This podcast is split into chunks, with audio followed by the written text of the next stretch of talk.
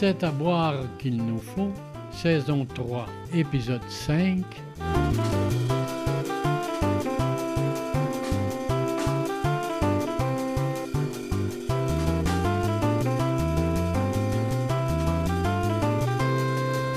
Votre balado vino. Bonjour tout le monde, bienvenue à C'est à boire qu'il nous faut, saison 3, le balado qui vous fait découvrir le monde du vin et vous donne envie de faire voyager vos papilles gustatives. Moi, c'est Émilie Sonécal et je suis accompagnée de la sommelière Charlotte Harel Richard. Salut tout le monde! Dans cet épisode, on vous apprend comment analyser le goût du vin avec un petit cours dégustation 101. On vous apprend la base pour déguster euh, avec un vin blanc et un vin rouge. On va voir ensemble les mots de vocabulaire importants, quelques notions sur le sens du goût euh, et le sens de l'odorat qui sont intimement liés. Euh, comment est-ce qu'on conserve le vin et comment savoir si un vin est bouchonné? C'est parti! Est-ce que, comme moi, un jour vous avez éprouvé un malaise la première fois qu'un serveur vous a demandé de goûter un vin avant de le verser dans votre verre? Hein? Euh, petite mise en situation. Je fais semblant de sentir.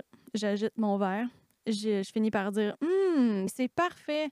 Alors que je n'ai rien dénoté de particulier. Euh, le gars, la fille aurait pu me donner un taureau loco. Je m'en serais peut-être pas rendu compte. Et je me demande aussi pourquoi est-ce qu'on peut pas faire ça avec la bouffe?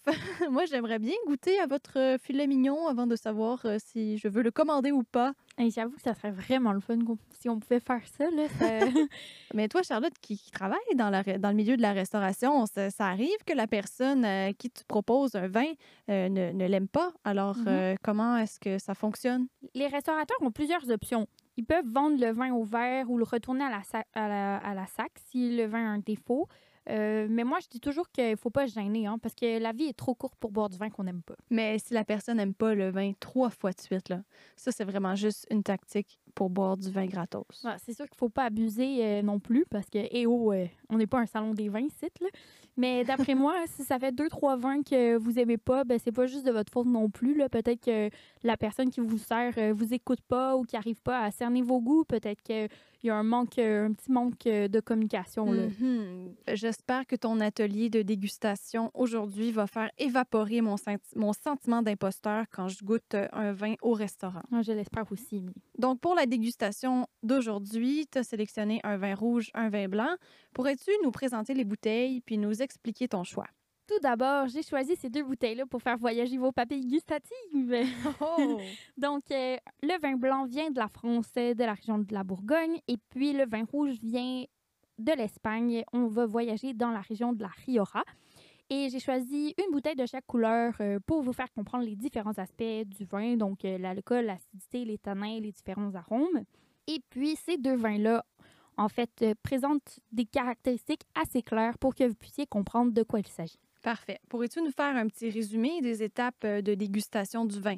Par quoi on commence? Par quoi on finit? Si on veut bien faire les choses et de manière complète, on commence toujours par le visuel. On a souvent tendance à sous-estimer le visuel, mais si on fait une dégustation à l'aveugle, euh, cette partie-là nous donne beaucoup d'indices. On étudie les larmes, la brillance, la couleur, euh, d'autres aspects qu'on va voir euh, tout à l'heure ensemble. Ensuite, on enchaîne avec le nez pour euh, déterminer si le vin a des défauts, les différentes familles d'arômes, l'intensité du nez, son caractère.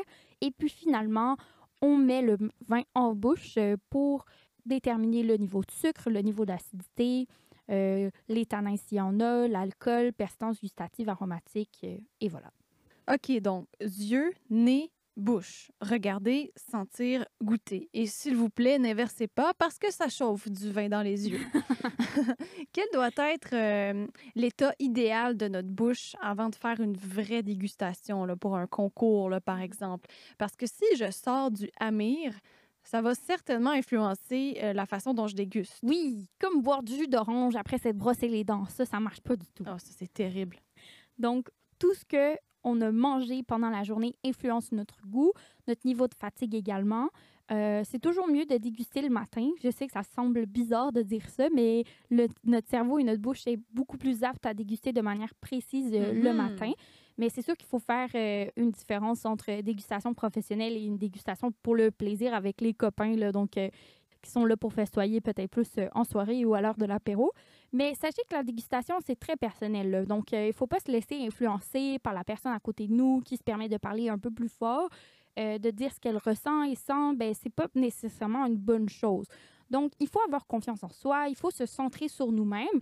Puis, c'est un peu méditatif dans le fond. Il faut que euh, il faut, si vous voulez faire l'exercice à la maison, que d'abord vous soyez dans votre tête pour analyser et ensuite, quand tout le monde a dégusté, ben, on peut discuter de tel ou tel type d'arôme, de sensation. Concernant euh, ce dont on parlait là, sur euh, l'influence du- de ce qu'on a mangé dans la journée sur, sur euh, notre, notre capacité à goûter, euh, scientifiquement, là, quand, quand on mange un aliment, euh, il y a certaines molécules qui vont rester dans la salive dans, ou dans le mucus de la bouche. Puis, euh, pour les oignons et l'ail, justement, ils contiennent une molécule puante qui n'est pas digérée par le corps, mais relâchée par, par les poumons et la transpiration. Ah ouais. Oui, oui. Donc, il faut faire attention avec ça. Moi, j'ai de très mauvais souvenirs qui refont surface euh, je pense à ça. Par exemple, un examen à Polytechnique avec Oh quelqu'un qui est à côté de moi qui sent pas nécessairement très bon. C'est assez euh, dérangeant. Ne mangez pas d'ail avant un examen, s'il vous plaît. On va mettre ça au clair. Là. Alors, revenons à nos moutons. Il faut savoir que le goût est indissociable de l'odorat. Environ 80% du goût ressenti dans la bouche est attribuable aux fonctions olfactives du nez. Alors, si vous, allez, euh, si vous avez le nez bouché, ben, c'est pas idéal non plus pour goûter le vin. Et c'est pour ça que quand on a le nez bouché, ben, on goûte pas grand-chose. En effet, tous ces récepteurs, comme tu dis, euh, doivent être à leur meilleur pour bien travailler. Puis en sommellerie, on utilise deux façons de sentir. Donc, par la voie directe, qui est par le nez, et puis par la voie rétronasale, qui est par la bouche. La voie rétronasale... euh, sentir par la bouche. Ouais, D'accord. quelque chose comme ça. Mais en fait, OK, il faudra que j'expérience ça tout à l'heure. La voie rétronasale permet de décupler et de capter deux fois plus d'arômes quand on la fait. C'est pas peu dire parce que ça nous permet de mieux analyser le vin, puis au final, on, on- on ne peut que le goûter à un seuil maximal. Donc, euh, parce qu'il y a des arômes volatiles qui s'envolent bien avant que notre nez puisse le détecter. Donc, c'est très important de, de faire euh, le- la rétro-olfaction, comme on l'appelle. OK. Et pour ce qui est de, l'ordre, donc euh, de la séquence de dégustation, est-ce qu'il faut commencer par, euh, par le blanc, par le rouge? euh, comment ça fonctionne? Il faut toujours commencer par un vin léger, plus acide, puis aller avec une gradation de, de goût et d'intensité, parce qu'il ne faut pas que le vin d'après soit effacé par le vin d'avant. Mais ça, attention, ça ne veut pas dire qu'il faut absolument que ça soit euh, rouge sur blanc. On peut très bien mettre un vin blanc plus corsé sur un vin rouge léger. OK. Fait que la fameuse expression, le blanc sur rouge, tout est je sais pas trop quoi, puis euh, rouge sur blanc, tout fout le camp. Ça, c'est. c'est pas vrai, ça. C'est pas vrai, non. Bon, ben on va commencer tout de suite euh, par le vin blanc. Donc, on commence par une analyse visuelle. Et comme je vous disais tout à l'heure, on va commencer par analyser la couleur de la robe, son intensité, puis euh, les larmes également, qui vont nous donner plusieurs indices sur le niveau d'alcool, l'acidité et le type de cépage qu'on a dans la bouteille. Si, par exemple, on faisait une, une- une dégustation à l'aveugle. Dans notre cas, ici, la robe, la robe, excusez-moi, a une couleur de type jaune et puis elle est claire avec des reflets légèrement argentés. Les reflets nous donnent un indice sur l'âge du vin. Donc, le fait qu'il soit argenté, ça nous donne l'indice pour lequel le vin est jeune. Par la suite, je vais agiter mon verre pour venir étudier les larmes. Donc, les larmes, ce sont euh, les écoulements sur la paroi du verre qui vont me donner un indice sur le niveau d'alcool et sur la sucrosité. OK, donc c'est comme un, un indice de, de viscosité euh, du liquide. Donc, comment il va s'écouler sur les parois. Exactement. Et puis, dépendamment s'il y en a beaucoup, si elles sont visqueuses, les larmes, si elles sont très. euh, qui ont l'air de coller à la paroi, ça me donne un indice sur la sucrosité. Dans ce cas-ci, les larmes coulent vite, elles ne sont pas visqueuses, il y en a peu. Donc, on a ici un vin qui n'a pas beaucoup d'alcool et qui, qui est sec selon les larmes. Et quand on dit qu'un vin est sec, euh, qu'est-ce que ça signifie exactement? On dit qu'un vin est sec quand il contient de 0 à 4 grammes de sucre par litre. Donc, qu'il y a pas de, de- on n'a pas de sensation d'alcool, euh, excusez-moi, pas de sensation de sucre dans le, dans le vin. Puis euh, là, tu as dit que les, les larmes montraient qu'il y avait un faible niveau d'alcool. Justement, c'est c'est quoi le, le- sur la bouteille? Qu'est-ce qui est écrit? Sur la bouteille, il est marqué qu'il y a 12,5% d'alcool. C'est pas un vin qui est très alcoolisé. On dit qu'un vin est alcoolisé quand il y a à peu près entre 13,5 et 15% d'alcool. Un vin léger entre 11 et 13 d'alcool. OK. Est-ce qu'il y a quelque chose d'autre à faire au niveau de la de l'analyse visuelle? On peut regarder la brillance du vin. Si le vin est brillant, ça nous donne un indice sur son acidité. Dans ce cas-ci, le vin est brillant, donc on peut en déduire qu'il va avoir une acidité quand même assez importante dans le vin. Par la suite, on peut regarder aussi s'il y a des dépôts ou du gaz qui s'y échappe. Donc là, ça pourrait nous donner un indice sur euh, s'il y a un peu de gaz carbonique dans le vin, donc si le vin est mousseux. Et s'il y a un dépôt dans le vin, peut-être que notre vin est vieux ou peut-être qu'il n'a pas été filtré si on voit qu'il est un peu euh, euh, embrumé. Dans ce cas-ci, le vin est translucide, donc il a été filtré. En ce qui concerne la brillance, pratiquement, comment on voit qu'un vin est brillant? Si la lumière euh, se reflète bien sur le, dessus de, votre, vin, donc euh, quand vous regardez dans le fond le, votre verre, sur le dessus, vous allez voir que votre, vin est brillant. Il brille comme si c'était de l'eau. Donc, on a un reflet de la lumière assez important. OK, donc on vient de voir l'analyse visuelle. J'espère qu'à la maison, vous avez pu euh, dénoter ce que Charlotte a vu dans, dans le vin, comme sa brillance, euh, les larmes euh, et tout ce qui concerne le taux d'alcool et de, de sucre. Maintenant, on peut passer à l'analyse olfactive. Pour commencer, je vais mettre mon nez dans le, dans le verre pour sentir, euh, pour sentir le vin. Oui, et là, Charlotte a littéralement mis son verre, son nez dans son verre très profondément. Alors, n'hésitez pas, là, allez-y comme il faut.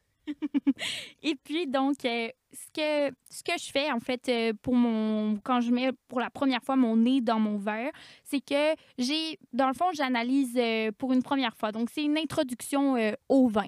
La première chose que je fais quand je mets mon nez dans un verre, c'est de, de voir s'il n'y a pas aucun défaut. Euh, on pourra expliquer tout à l'heure qu'est-ce qu'un vin bouchonné, mais pour l'instant, en sentant mon verre, je n'ai pas ressenti aucun défaut. Donc, euh, le vin, on dit qu'il est net.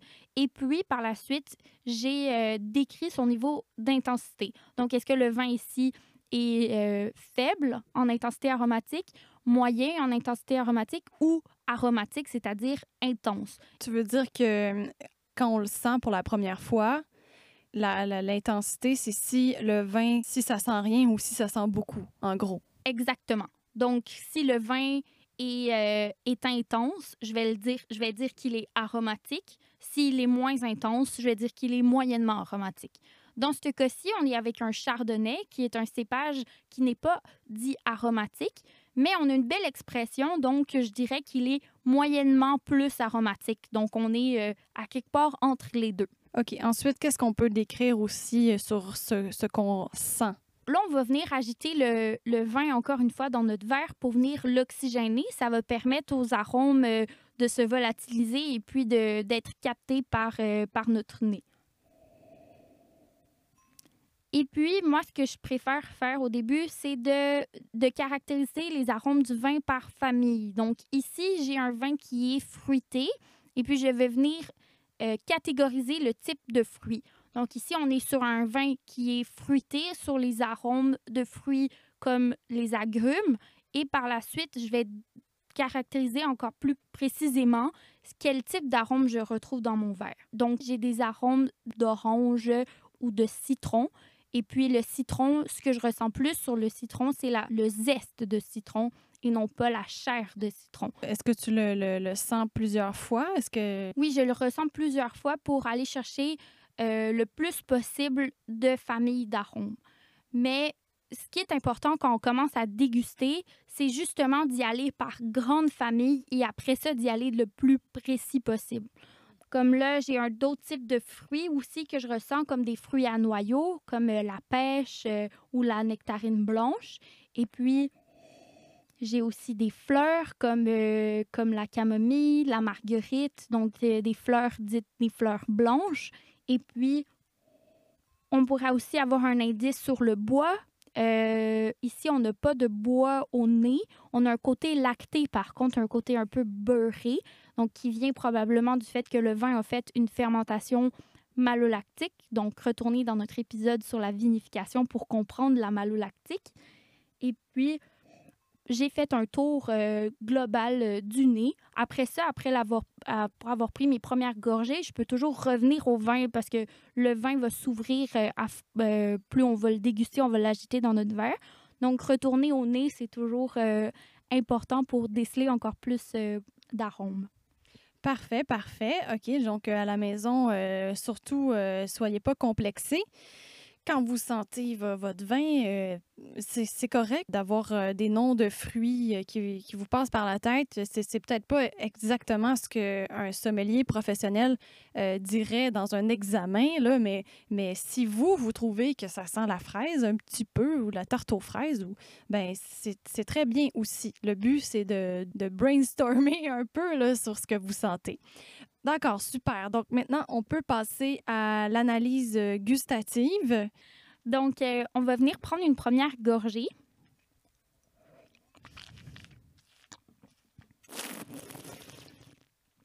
Qu'est-ce que tu viens de faire là? Elle vient de faire euh, des grimaces. Alors, quand j'ai mis le vin dans ma bouche, tout d'abord, je l'ai mâché. Donc, pour vraiment tapisser le vin euh, sur toute ma langue, euh, toutes les parois de, ma bouche pour mieux l'analyser. On envine la bouche, là, tu viens de le faire, mais tu as aussi aspiré. Je t'ai vu aspirer. J'ai aspiré pour faire la rétro-olfaction. Donc, la rétro-olfaction, c'est le moment où on laisse passer un tuyau d'air dans le liquide. Puis, ça fait le même effet que quand vous brassez le, le vin dans votre verre, vous agitez, pardon, le vin dans votre verre ça vient euh, aérer le liquide et ça permet de sentir plus d'arômes. Et puisque notre tache olfactive se trouve dans le fond de notre gorge, ça permet d'envoyer l'air et le liquide sur notre tache olfactive pour, euh, pour déceler plus d'arômes. Et qu'est-ce que tu as, qu'est-ce que as décelé justement? Ça m'a permis en fait d'analyser euh, l'acidité, l'alcool, le niveau de, de sucre. Ça m'a confirmé les arômes que j'avais eus au nez et puis, euh, j'ai encore goûté le citron, le, zeste de citron. C'est ça qui était le plus présent euh, dans ma bouche. Est-ce qu'il y avait d'autres choses? Oui, j'ai ensuite analysé euh, l'acidité du vin. Donc, ici, l'acidité, on la définit soit en étant fraîche ou vive. Ici, le vin est plutôt vif. Donc, l'acidité est venue réveiller ma salive. Là, on a comme. ça a été assez explosif en bouche. Là, je, me suis sentie salivée. Donc ça, ça renvoie à une acidité qui est vive. Puis pour ce qui est de, du taux de sucre? Le taux de sucre, ça, je l'aurais ressenti euh, sur mes joues, euh, ça aurait tapissé ma langue. Une bonne façon de, de le voir, c'est en claquant la langue sur notre palais. Si ça colle pas, il n'y a pas de sucre. Donc, euh, ici, moi, j'ai, je dirais que le vin a très, très peu de, de grammes, de grammes de sucre par litre, peut-être deux ou trois. Et euh, pour l'alcool, ça, l'alcool, c'est la sensation de chaleur en bouche. Là. Donc ici, on avait un vin qui avait un alcool, euh, on a une petite chaleur, mais rien d'exubérant. Donc on dirait euh, que l'alcool est, est quand même assez léger. Là, maintenant, je me souviens que dans les premières fois que j'ai bu du vin avec toi, tu m'as dit que ah, ce vin est moelleux. Là, euh, moi, j'ai pas pu m'empêcher de penser à Ginette Renault parce que Ginette Renault faisait des pubs de pain gadois. Et euh, donc, on écoutait un peu de Ginette Renault. C'est une anecdote croustillante, je le sais. Est-ce que tu pourrais nous expliquer euh, qu'est-ce que ça signifie un vin moelleux? J'adore ta référence avec Ginette Renault, mais quand on parle de moelleux dans un vin, ce n'est pas de pain gadois. Donc, le moelleux dans un vin renvoie au niveau de sucre. Et en fait, c'est pas tout à fait vrai que c'est c'est pas une bonne référence avec le pain cadois parce que un vin moelleux, c'est comme si vous aviez du satin dans votre bouche, là, donc euh, quelque chose de vraiment euh, tapissant. Ici, le vin n'est pas moelleux parce qu'il ne tapisse pas la bouche, donc euh, on le voit qu'il est, qu'il est sec au niveau de, de la sucrosité. OK, donc on a vu le, taux d'alcool, le taux de sucre, l'acidité. Il n'y a pas de tanin donc, dans les vins blancs. Non, il n'y a pas de tanin dans les vins blancs parce qu'il n'y a pas eu de macération pelliculaire. Les vins orange, rosé et rouge, eux, par contre, ont des tanins. Euh. Et puis, euh, en ce qui concerne le corps, euh, ici, on a un vin qui est plutôt léger. Donc, le corps est l'addition entre l'acidité, le sucre et l'alcool. Et puis, on peut le définir en étant soit léger, moyennement corsé ou corsé. Dans ce cas-ci, puisqu'on a une belle acidité, on a un vin qui n'a pas beaucoup d'alcool et qui n'a pas de sucre, on est sur un vin qui est léger. Puis toi, Émilie, est-ce que tu aimes ça, euh, le, vin, le, vin blanc? Tu l'aimes-tu? Ben oui, pour vrai, je, je le trouve pas. Euh, des fois, j'aime, j'aime pas l'acidité de, de, certains vins blancs, mais lui, j'aime bien. En fait, il est pas trop sucré, pas trop acide, pas trop fruité, pas trop euh, floral. On dirait que c'est bien équilibré. Bravo. C'est très bien dit. Parce que ce qui est vraiment important de, de faire quand on commence à déguster le vin, c'est de euh, d'avoir une appréciation générale aussi, euh, de se dire est-ce qu'on l'aime ou pas? C'est une, une des premières choses qu'il faut faire. C'était donc la dégustation du vin blanc. Maintenant, on peut euh, y aller avec le vin rouge, qui est, c'est ça, donc un, vin d'Espagne. on va commencer, euh, on va aller un peu plus vite, en fait, étant donné qu'on a déjà décrit comment est-ce qu'on euh, on analyse le, vin blanc. C'est un peu la même chose pour le rouge. donc, je vais laisser Charlotte déballer un peu son, ses informations, puis on va revenir un peu plus tard sur certains, certains points. Alors, on commence par l'analyse visuelle. Le vin ici a une robe violacée avec des reflets grenat, le grenat qui est une sorte euh, de roche, et puis euh, une brillance euh, brillante et des larmes qui sont nombreuses, qui coulent vite et qui ne sont pas visqueuses. Il n'y a pas de dépôt ou de traces de gaz carbonique. Je mets mon verre sous mon nez. Le vin ici est moyennement aromatique et net. Il n'a pas de défaut. En tout cas, pour ma bouteille à moi. J'espère pour vous aussi à la maison. J'ai oublié de vous dire tout à l'heure, euh, quand on a dégusté le vin blanc, que le premier nez, en fait, on n'agite pas notre verre. Donc, euh, le premier nez, on, hume tout simplement le vin sans agiter. On va agiter le vin quand on va faire notre deuxième nez, ce que je m'apprête à faire à l'instant. Donc, j'agite mon vin, je hume mon vin. Je vais commencer par le caractère fruité du vin. Donc ici, on a des fruits euh, de type euh, fruits rouges frais, donc euh, comme la framboise ou la fraise. On a un côté un peu cerise noire aussi, légèrement confituré. Ça me donne ce genre d'arôme-là, des indices en fait sur la provenance du vin. Donc, quand on a un côté un peu confituré, on peut penser au soleil, donc de l'Espagne, donc la Rioja qui est une région assez ensoleillée. Et puis, j'ai aussi des épices, donc je ressens la cannelle un peu, le clou de girofle, le poivre. Mon nez est quand même, quand même assez aromatique. Je dirais que le caractère du nez est en développement, donc il n'est pas en jeunesse. Là. On a ça, ça veut dire qu'il y a différentes familles d'arômes. Tout à l'heure, notre, vin blanc était assez euh, simple au niveau des arômes. Il était surtout sur le fruit et la fleur. Ici, j'ai un nez qui est un peu plus complexe, donc euh, qui est riche avec différentes familles d'arômes. Donc, on sent qu'il y a une légère évolution. C'est normal parce que le millésime est de 2016, donc euh, déjà quatre ans de vieillissement. Donc, j'ai mis une troisième fois. Donc, j'ai décrit le caractère euh, fruité. On sent un peu d'épices. Euh, il y a aussi euh, une fleur. Moi, je sens un peu la violette. On a également le côté un peu boisé qu'on ressent. on sent que le vin a fait un peu d'élevage en fût. Donc, ça, c'est le côté épicé qui me donne cet indice-là. Mais je sens aussi le chêne. On le sent un peu le, bois. Ça, le, le, bois, moi, le bon truc là, pour pour, euh, pour déterminer le bois dans un vin, allez sentir du sirop d'érable.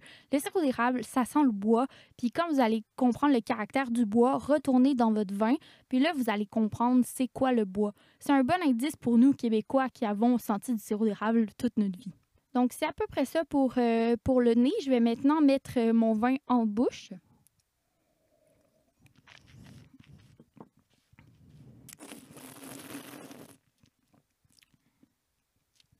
J'ai encore fait mes grimaces. Même chose pour le vin blanc. Ici, pour le sucre, j'ai un vin qui est sec. Donc, euh, on n'a pas de, sucre dans le vin. Il est ni demi-sec, ni doux, ni moelleux. qui sont les 4 degrés pour le sucre. Au niveau de l'acidité, ici, on a une acidité qui est fraîche. Elle n'est pas vive comme le vin blanc. Elle est présente, mais elle reste fraîche. Pour l'alcool, ici, on le sent, l'alcool qui est chaud en bouche. Hein. Ça, ça nous donne encore un indice sur la provenance du vin. Donc, on pense à l'Espagne, à Rioja, euh, région ensoleillée. Et puis, on vient sentir euh, la chaleur du soleil dans notre bouche. C'est euh, vraiment, c'est presque poétique, en fait, analyser l'alcool. Et la différence avec le vin rouge, c'est qu'ici, on va venir analyser les tanins. Les tanins, c'est la sensation d'assèchement que vous avez en bouche. Ça, c'est quand vous prenez une cuillère de beurre de peanuts ou euh, que vous mangez juste des pleurs de raisin. Puis en mangeant les pleurs de raisin, bien, vous avez cette sensation-là d'assèchement. Ça, c'est les tanins, qu'on appelle aussi l'astringence. Donc, c'est un synonyme. Les tanins, on va venir les évaluer selon leur niveau. Ici, ils sont, ils sont d'un niveau moyen. C'est pas ce qui prédomine dans le, dans le vin et puis la nature. Donc, s'ils sont durs, astringents, fermes ou souples, ici, on a plutôt des tanins fermes. Si on continue avec le corps du vin, on va venir ajouter les tanins cette fois-ci parce que le vin blanc, puisqu'il n'avait pas de tanins, on ne pouvait pas le mettre dans l'addition du corps du vin. Et puis, pour ma rétro-olfaction, quand je l'ai faite tout à l'heure, il y a encore eu une confirmation euh, du nez sur les fruits rouges comme euh, la fraise, la framboise, euh, la cerise également. J'ai senti encore une fois le bois que j'ai trouvé très présent en bouche là, qui rajoutait ces arômes-là de un peu de tabac et d'épices. Donc on sentait bien le, bien le bois. Tout à l'heure, dans le, dans le vin blanc, on ne peut parler de persistance aromatique et gustative. La persistance aromatique ici est sur le fruit, donc c'est l'arôme que j'ai le plus longtemps en bouche, le plus de secondes. Et la persistance gustative, c'est euh, soit l'acidité, le sucre, l'amertume ou le salé. Ici, c'est une amertume que j'ai en fin de bouche. Wow! Donc, vous voyez que c'est pas pour rien qu'il y a une profession, hein, la, sommellerie. Euh, pour analyser le, vin. C'est tout un art. C'est beaucoup de mots de vocabulaire. Euh, j'espère que vous avez euh, euh, apprécié les, les, conseils de Charlotte et puis que vous avez été capable de découvrir certains arômes alors, les professionnels euh, réussissent à, dénoter euh, ces arômes-là. Par exemple, si on dit la, la, la cerise, c'est pas parce qu'il y a de la cerise dans le vin, hein. c'est parce qu'il y a un composé chimique présent dans la cerise qui se retrouve aussi dans le vin, dans une, concentration suffisante euh, pour le détecter. Puis, ces composés se sont formés naturellement au cours de la fermentation, puis de l'élevage en barrique du vin. Donc, c'est tout à fait, euh, c'est normal qu'on détecte de la cerise dans le vin euh, pour cette raison. Et puis, c'est pas parce que je n'ai pas nommé un arôme que ça veut dire que votre nez a fait défaut. Ça se peut très bien que vous sentiez quelque chose que moi-même, je n'ai pas senti. C'est très, c'est très subjectif, euh, encore une fois. Alors, ne vous découragez pas si vous n'y êtes pas tout de suite. Euh, vous pouvez toujours euh, recommencer votre dégustation, puis euh, choisir une autre bouteille. puis, comme disait Charlotte, il faut se pratiquer, pas le choix. J'aimerais savoir si. Oh, excusez, mon Dieu. OK, plus de peur que de mal. Finalement, euh, le dégât était pas si pire que ça. Pardon, pardon, j'étais tellement maladroite, là. Ça n'a pas de sens. Ma question, c'était euh, concernant un cadeau que j'ai déjà fait à mes ex-beaux-parents. C'était un décanteur à vin, hein, parce qu'on savait pas du tout quoi leur acheter. Puis, euh, c'est quelque chose qui est souvent dans le présentoir à cadeau chez Stokes. Alors, ce fameux décanteur à vin qu'on donne quand on sait pas quoi donner, est-ce que c'est utile? Il y a des vins que ça vaut la peine d'être euh, d'être carafé. Donc, euh, oui, oui c'est nécessaire, euh, Émilie.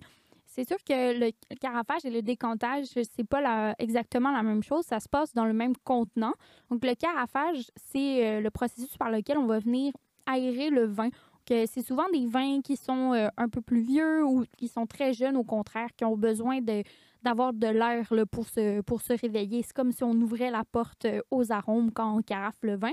Donc, on va venir mettre le vin dans la carafe, euh, l'agiter pour qu'il euh, révèle ses arômes. Quand on décante, c'est quand on veut venir séparer les lits du liquide avec un vin vieux. Quand un vin vieux, il y a du dépôt dans le fond de la bouteille, donc on va venir tranquillement mettre le liquide, le vin dans la carafe sans mettre les lits qui sont, elles, dans le fond de la bouteille. OK, donc c'était un cadeau, somme toute, utile. Très utile. Ah bon, vous voyez? Une belle suggestion pour Noël. Maintenant, avec la nourriture, euh, on parle souvent d'accords mets et vins. Euh, on va pas s'embarquer là-dedans parce que c'est quand même euh, toute une science, là. Mais est-ce qu'il y, y a une règle générale? Est-ce qu'il y a certains aliments qui rehaussent davantage le goût du vin? La relation du vin avec les aliments est surtout une question de saveur. Donc, euh, l'amertume du vin augmente l'amertume du plat. C'est une liaison qui exacerbe l'une et l'autre. L'acidité d'un plat, par contre, diminue l'acidité du vin. Le sel aussi. Puis le sel, en fait, c'est un des meilleurs alliés du vin car euh, il permet de balancer les, saveurs. Le tanin euh, diminue quand il y a du sel euh, dans, sur un plat. L'amertume aussi. Mais si le vin est peu acide, l'acidité diminue également, puis il a l'air plat. Donc, le sel rehausse aussi euh, le fruité du vin. Euh, donc, euh, c'est pour ça que c'est un allié essentiel. Puis, il faut faire attention au sucre des plats parce que le sucre, lui, il augmente l'acidité et diminue la sensation de, sucré.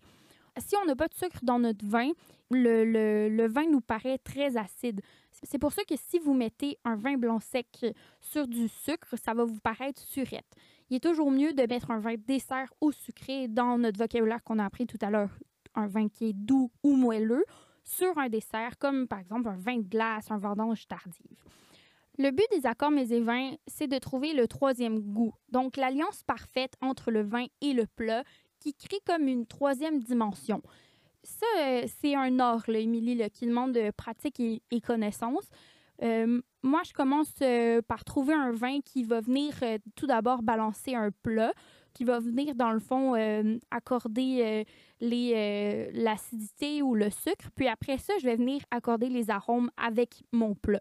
Par exemple, si vous avez un vin rouge qui est tannique et qui goûte la cerise, ben, je le servirais sur un malgré de canard saignant parce que le sang va venir englober les tanins avec un peu de fleur de sel qui va venir diminuer l'amertume de mon vin et enrober également les tanins et une sauce à la griotte pour venir chercher le goût de cerise. Hum, ça me donne faim. OK, bon, c'est vraiment plus clair. Je pense que la prochaine fois que je vais au resto, euh, puis je goûte un vin, je vais savoir quoi faire. Je vais le regarder, je vais pas le brasser tout de suite, je vais le sentir, je vais le rebrasser, je vais le sentir, je vais le goûter, je vais le gargariser, euh, je vais aspirer, puis je vais regoûter, puis là, je vais pouvoir dire c'est parfait. Bravo, Émilie, je suis fière de toi. Voilà venu le temps de notre question du public de la semaine qui vient élucider un certain mystère. Cette question de Jacinthe de Laval des Rapides. Comment savoir si le vin est bouchonné? Merci Jacinthe pour la question. Alors, un vin bouchonné, ça sent le champignon dans le fond. Mais pas, le, pas la cèpe ou la truffe, là, pas, pas le beau champignon, mais plutôt le moisi de salle de bain ou euh, la crypte d'une église centenaire. Mhm. Oui. Délicieux. Délicieux, oui. Donc, euh, il y a un différent seuil de, de perception. Certaines personnes le sentent mieux que d'autres. Moi, j'ai besoin qu'il y en ait vraiment beaucoup là, de, de nanogrammes de, de bouchon là, pour que je le ressente.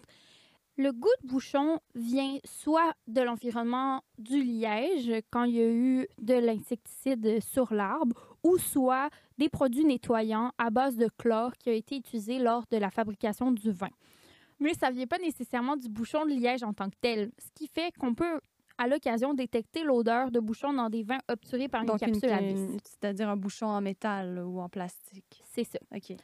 J'espère que c'était clair pour le goût de bouchon, mais sachez aussi qu'il y a d'autres types euh, de défauts qu'on peut retrouver dans le vin.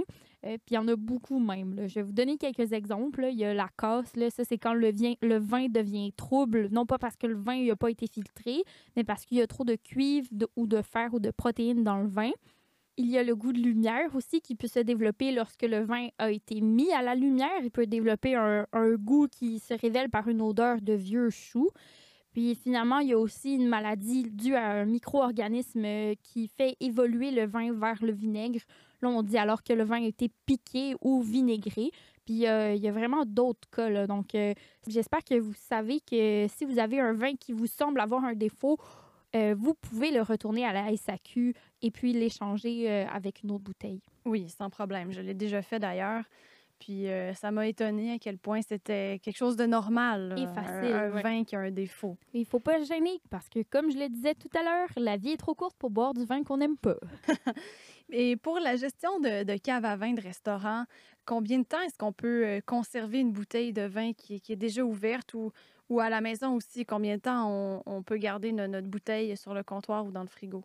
Dépendamment de comment il est conservé, le vin peut être gardé une bonne semaine. À noter qu'il y a des vins qui se conservent mieux que d'autres. Euh, L'air, euh, il y a une amitié amour et haine avec le vin. Tout à l'heure, on a vu que aérer le vin, ça nous permet de, de détecter plus d'arômes, mais si on laisse le vin trop longtemps sur le comptoir, ben là, ça peut le détériorer. Le but, dans le fond, est donc de laisser le moins possible le vin en contact avec l'air. Si vous n'avez pas de bouchon fencé, le mieux, c'est de garder le vin au frigo il se conserve mieux, puis il y a moins de chances euh, de tourner ou de s'oxyder. Pour ceux et celles qui veulent optimiser la conservation de leurs bouteilles déjà ouvertes, euh, vous pouvez aller en boutique euh, de, cuisine spécialisée, puis renseignez-vous sur les bouchons vide-air. On, on les utilise souvent en restaurant. Mais à la maison, on s'entend que c'est pas si grave que ça, si le, produit est encore propre à la consommation. Il a juste perdu un peu de, son goût. Le, vin est moins bon. Je comprends, en restaurant, il y a une certaine qualité qui doit être respectée, mais Ben, Il y a des vins qui sont le fun à déguster le lendemain. Des vins un peu plus corsés, qui prennent du temps à s'ouvrir, peuvent être euh, surprenants euh, le lendemain matin. On peut se permettre à la maison de faire ce genre de- d'expérience-là. Euh, mais c'est sûr qu'au bout d'une semaine, on aura probablement un vin qui, qui est dit euh, madérisé au cuit ou qui s'est un peu euh, oxydé. On va le sentir, en fait, euh, si on a des notes de noix ranci ou que on a l'impression que le, vin a été chauffé au soleil. Là, donc, ça, ça dénature un peu le goût du vin. Mais ça peut être intéressant aussi, mais en fait, je vous dirigerais peut-être vers d'autres types de vins comme le madère, le vin jaune ou le xérès si vous aimez ce genre de vin-là. Puis si vous n'avez pas terminé votre bouteille au bout d'une semaine, ben, vous pouvez toujours l'utiliser pour cuisiner. excellente proposition. Euh, moi, je pense que j'aimerais ça essayer. Le, donc, le Xérès, c'est le, le- le vin euh, jaune. Puis ça, c'est des vins qui... Qui sont naturellement oxydés. En fait, c'est, c'est voulu, c'est un style de vin. Puis on en parlera dans un prochain épisode euh, si tu veux. Ben, pourquoi pas? En tout cas, moi, je suis une experte pour laisser les choses traîner sur le comptoir. Fait que ça, ça, ça- ça m'irait plutôt bien. Merci, Charlotte, pour tes conseils euh, dégustation. Euh, en passant, ben, Charlotte euh, donne des cours. hein, si jamais vous voulez faire des ateliers plus complets avec vos amis et vos collègues, vous pouvez aller sur sa page Facebook. Merci, Émilie. Ah ah! J'adore enseigner. C'est déjà tout pour cet épisode. Merci d'avoir été des nôtres. On vous dévoile la réponse de la question quiz du dernier épisode qui était Qu'est-ce qui caractérise euh, les vins du Québec gustativement? et la réponse? Ben, la réponse, quant à moi, c'est l'acidité, qui est le goût qui caractérise le plus nos vins du Québec. Elle est bien tranchante et rafraîchissante. Moi, en tout cas, j'en raffole. On vous laisse avec la question quiz pour le prochain épisode. Combien cultive-t-on d'hectares de pinot noir au Québec? A. 10 hectares. B. 30 hectares. C. 100 hectares. D. 1000 hectares. Alors, ce sera un épisode complet sur la dégustation du pinot noir. On va donc déguster trois vins. Voici donc leur nom. On a le Sherwood du domaine Sherwood Estate 2019 de la Nouvelle-Zélande. Ensuite, le Cloudline 2018 qui vient de l'Oregon. Et finalement, les Ursulines de Jean-Claude Boisset 2018 qui est un produit qui vient de France, de la Bourgogne. Alors, euh, vous pouvez, euh, si vous voulez vous les procurer, on va également mettre les codes SAQ dans la description du prochain épisode. Et je vous rappelle, ben, si vous avez des questions pour Charlotte, des commentaires ou des propositions, ben, n'hésitez pas à nous les partager en commentaire ou par courriel. Merci tout le monde, à bientôt et bonne dégustation. Ciao!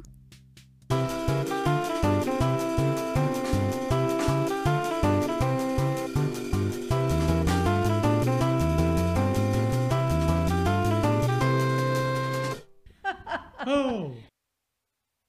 C'est une question sur le pinot noir. Donc, euh, combien cuit... Cuit, cuit, cuit, cuit, cuit? Ma question, c'était, euh, y a, ben, moi, j'ai déjà eu des ex-beaux-parents. Oui. What the fuck?